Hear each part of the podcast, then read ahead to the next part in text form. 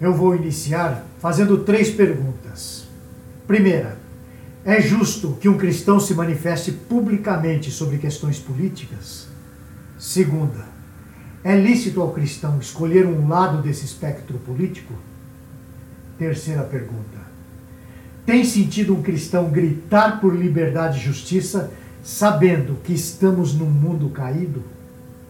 Para responder a essas perguntas, nós vamos ouvir um texto que foi produzido por um bacharel de teologia pelo seminário Martin Busser.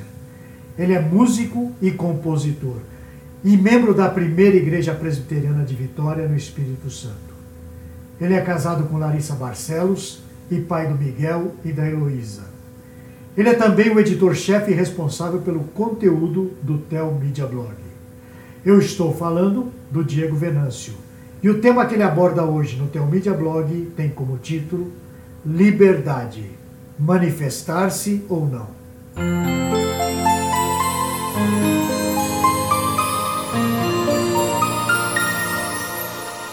O dia 7 de setembro é um dia muito especial para nós brasileiros. Nesse dia, há uma manifestação pela restauração de uma liberdade que remonta aos tempos daquele grande grito da independência: independência ou morte.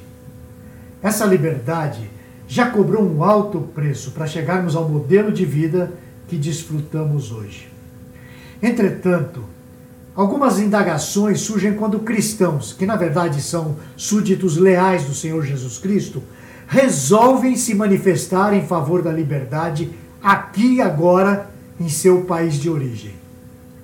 É justo, é correto o cristão se manifestar publicamente sobre questões? É lícito ao cristão escolher um lado desse espectro político?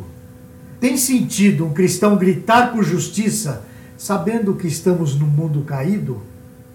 Eu gostaria de aproveitar o ensejo do nosso querido Dia da Independência para abordar esses assuntos importantes eu diria que o único grupo que legitimamente deveria lutar pela liberdade é o cristão. O cristianismo defende um princípio, que é o da liberdade de consciência. O cristão sabe que deve dar voz até ao seu inimigo. O cristão talvez tenha posicionamentos firmes quanto a algum assunto, muitas vezes contrários à maioria. Mesmo assim, ele sabe que a livre expressão da opinião não deve ser tolhida.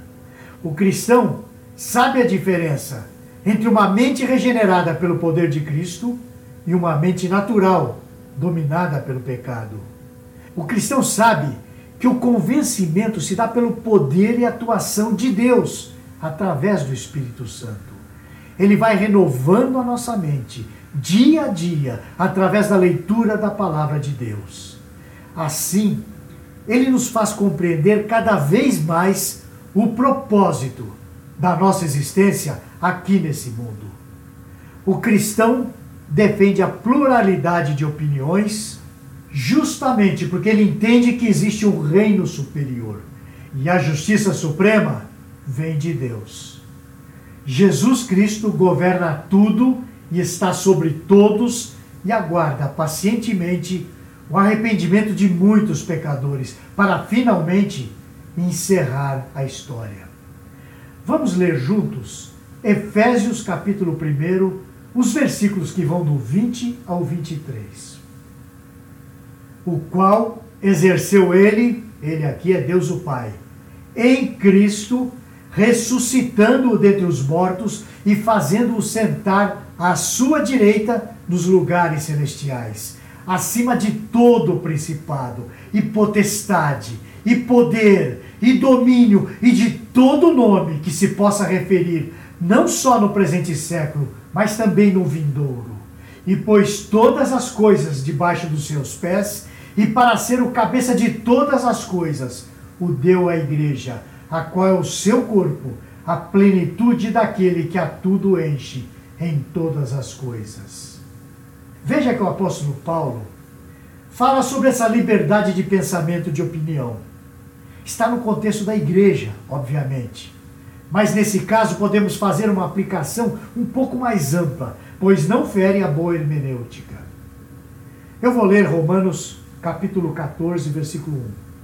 Acolhei ao que é débil na fé, não porém para discutir opiniões. Débil aqui é o neófito, aquele que ainda não adquiriu conhecimento suficiente para discernir as coisas. Estamos todos em níveis diferentes de conhecimento. Precisamos ter paciência na compreensão de certos assuntos. Paulo discorrerá sobre temas antagônicos que poderiam ser motivo de escândalo no meio da igreja, mas pede que os irmãos sejam tardios em julgar. Vamos ver o que ele nos diz em Romanos 14, 10. Tu, porém, por que julgas teu irmão? E tu, por que desprezas o teu? Pois todos compareceremos perante o tribunal de Deus. Paulo ensina que todos devemos viver a vida conscientes de uma coisa: haveremos de prestar contas no tribunal de Deus sobre tudo o que fazemos. Portanto, não devemos agir de modo a ferir a nossa própria consciência, ou seja, fazendo o que é errado de maneira consciente, cometendo pecados intencionais. Paulo também chama atenção para o fato de não sermos motivo de tropeço para aqueles que têm consciência mais frágil. Isso está registrado lá em Romanos 14, 13. Vamos ler. Não nos julguemos mais uns aos outros pelo contrário, tomai o propósito de não pôr de estropeço ou escândalo ao vosso irmão. A minha resposta àquela primeira pergunta é justo que um cristão se manifeste publicamente sobre questões políticas? A minha resposta é sim, é justo. É justo um cristão se manifestar em defesa da liberdade, como nós fazemos hoje. Todos têm o direito de dizer o que pensam ainda que pensemos que aquilo está errado, conforme os nossos valores bíblicos pautados na palavra de Deus. Oremos e andemos em santidade. Influenciemos o mundo, mas sem nunca privar alguém de dizer o que pensa. Para que nós possamos manifestar os nossos pensamentos, nós precisamos estar num ambiente de plena liberdade. Como já estabelecemos o princípio da liberdade, Vamos àquela segunda pergunta que eu fiz lá no início. É lícito ao cristão escolher um lado desse espectro político? A essa pergunta, a resposta também é sim. Entretanto, a consciência do cristão, como disse Lutero, deve ser cativa da palavra de Deus. Temos muitos princípios a serem aprendidos. Alguns desses princípios afrontam algumas ideologias. Via de regra, os cristãos tendem a ser mais conservadores por entenderem que os valores morais como o casamento, a família, a ordem, o direito à propriedade e a liberdade de consciência são princípios suprapolíticos ou supraideológicos. Esses temas são anteriores ao conceito de Estado. É Deus quem estabelece essas coisas essenciais à nossa vida. Portanto, é lícito ao cristão escolher um lado mais progressista do espectro político, mas também é lícito pensarmos que ele não está totalmente em conformidade com o pensamento das Escrituras. Podemos avaliá-lo como débil na fé, segundo a citação de Paulo que fizemos acima. Alguém imaturo em termos de conhecimento das Escrituras e da aplicação da palavra na vida cristã. Na orientação de Paulo, esse assunto não deve ser um ponto de divergência na vida da igreja. Ideias como o homem é bom, o que corrompe é o meio, são influências do pensamento de Jean-Jacques Rousseau. Tais ideias, muitas vezes, acabam por permear o pensamento cristão e deturpam a antropologia cristã. Muitos cristãos tomam o marxismo como lente para ler o mundo e tentam adaptar o evangelho. Isso é um erro já exposto aqui nesse blog, no post O Marxismo e o Cristão Progressista. Se você tiver interesse, procure e leia aqui mesmo. Já para o cristão mais ortodoxo, reformado, misturar ideias contrárias que não concordam com o princípio das Escrituras é um grande erro. Agora vamos à nossa terceira pergunta. Tem sentido um cristão gritar por liberdade e justiça sabendo que estamos num mundo caído? Primeiramente, verdade é sempre verdade, em qualquer lugar, em qualquer tempo. Mesmo sabendo que esse mundo jaz no maligno, nós continuamos a levantar o pendão da justiça e do amor, da fé, da liberdade, da retidão e da defesa da vida, que são características advindas do nosso Deus. Somos conclamados a buscar o que é justo, verdadeiro e honesto e a praticar essas coisas. Vamos ler Filipenses 4, 8 e 9. Finalmente, irmãos, tudo que é verdadeiro, tudo que é respeitável, tudo que é justo, tudo que é puro, tudo que é amável, tudo que é de boa fama, se alguma virtude há e se algum louvor existe, que seja isso o que ocupe o vosso pensamento.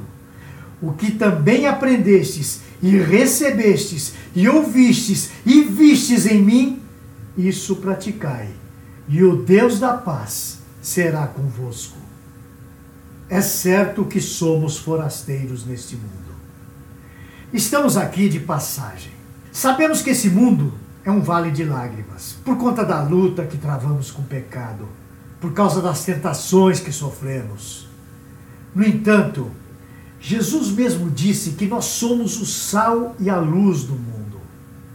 Os valores do reino perfeito de Cristo devem ser disseminados, mesmo sabendo que um dia essa história será encerrada. Nós somos os embaixadores do reino perfeito de Jesus Cristo aqui nesse mundo. Como eu disse no início, nós que somos a Igreja de Cristo temos a prerrogativa de fazermos e apregoarmos a verdade, a justiça e o juízo. Ainda que a perseguição nos venha, que as nossas liberdades sejam tiradas, e que a nossa morte seja aqui decretada, não podemos nos corromper, não podemos aceitar a maldade e não podemos distorcer o que a palavra de Deus nos ensina. Nas Escrituras, nós temos alguns exemplos até de desobediência civil, quando a nossa fé é coibida por uma força contrária à lei de Deus. O fato de sabermos que o nosso prêmio não está nesse mundo nos credencia a lutarmos mais e melhor por ele. Do contrário, seria como um soldado que vai à guerra com muito zelo pela sua própria vida. Esse soldado seria um péssimo guerreiro, porque ele vai pensar somente na sua segurança e não no plano maior, como a glória do seu país. Nós somos soldados de Cristo. Sabemos que a nossa guerra está aqui, mas a coroa imarcessível será entregada pelo nosso glorioso Redentor que é bendito para sempre. O caráter de Cristo e as suas virtudes devem ser pregados em todos os lugares.